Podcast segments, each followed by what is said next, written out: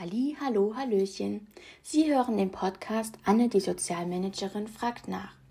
In der Episode 13 spreche ich über einen Artikel aus der Zeitschrift für Sozialwirtschaft aus dem Jahre 2007, welcher nach 14 Jahren immer noch brandaktuell ist. Der Artikel von Annelie Dörfler trägt die Überschrift Es ist Zeit, die heilige Kuh Qualitätsmanagement zu schlachten. Dörfler begleitet als externe Fachkraft Gesundheitseinrichtungen in ihrem Qualitätsmanagementprozess. Beim Lesen der Überschrift dachte ich mir, es geht um das Abschaffen des Qualitätsmanagements. Doch nein, nach kurzer Zeit ähm, des Lesens wird schnell klar, was Dörfler möchte. Sie fordert ein Umdenken sowie Überdenken des Qualitätsmanagements, dass das bestehende System zu hinterfragen und zu verstehen ist. Heute geht es um die Erfahrung von Dörfler als Pflegesachverständige der Heimaufsicht Brandenburg. Wir wollen ihr Qualitätsverständnis feststellen und auf ihre Argumente eingehen.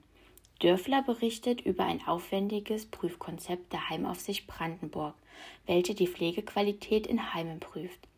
Auf Seite 25 Absatz 6 stellt sie das Leitbild der Heimaufsicht vor. Schutz der Würde und Sicherstellung von Lebensqualitäten.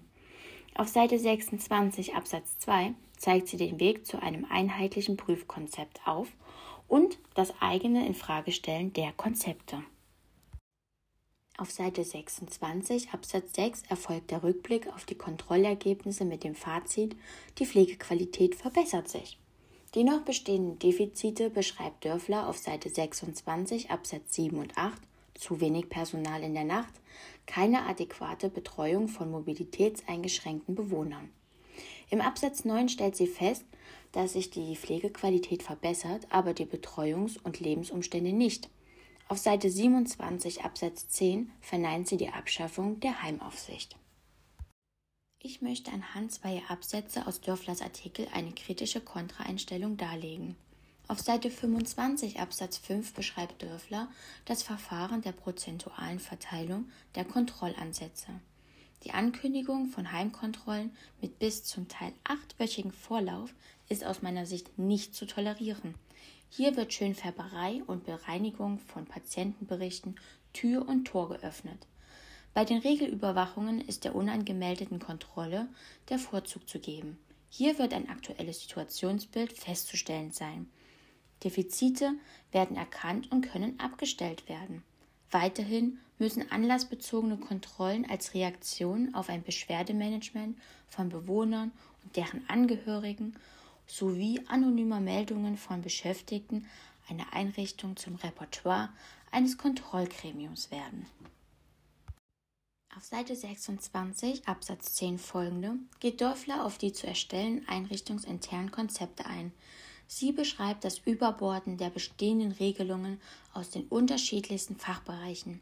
Aus meiner Sicht muss bei der Konzepterstellung ein standardisiertes Verfahren eingeführt werden. Hier ist ein Mindestmaß an Pflege, ein Mindestmaß an Infrastruktur, die Mindeststärke des Personals, das Maß der Qualifikation zu stellen. Diese Standards müssen kurz und knackig sein, keine Bürokratiemonster entwerfen, keine Zahlen- und Datenfluten erzeugen, ein von allen akzeptiertes Mindestmaß an Pflege darstellen. Im Fazit mehr ist gewünscht, weniger nicht gewollt. Wer sich daran nicht hält, muss auch mit Konsequenzen rechnen. Das sind unter anderem finanzielle Konsequenzen, Imageverlust durch Öffentlichkeitsmachung der Prüfergebnisse. Abschließend ist zu konstatieren, alles, was wir dulden, wird Normalität. Mängel in der Pflege und in der Betreuung dürfen nicht geduldet werden und nicht zur Normalität werden. Wir müssen uns täglich die Frage stellen, was sind uns die Alten wert? Denn schließlich sind wir in absehbarer Zeit auch ein Teil der Alten. Und dies war's schon wieder mit Anna, die Sozialmanagerin, fragt nach. Nächste Woche Mittwoch, Episode 14. Bis dahin, eure Anne.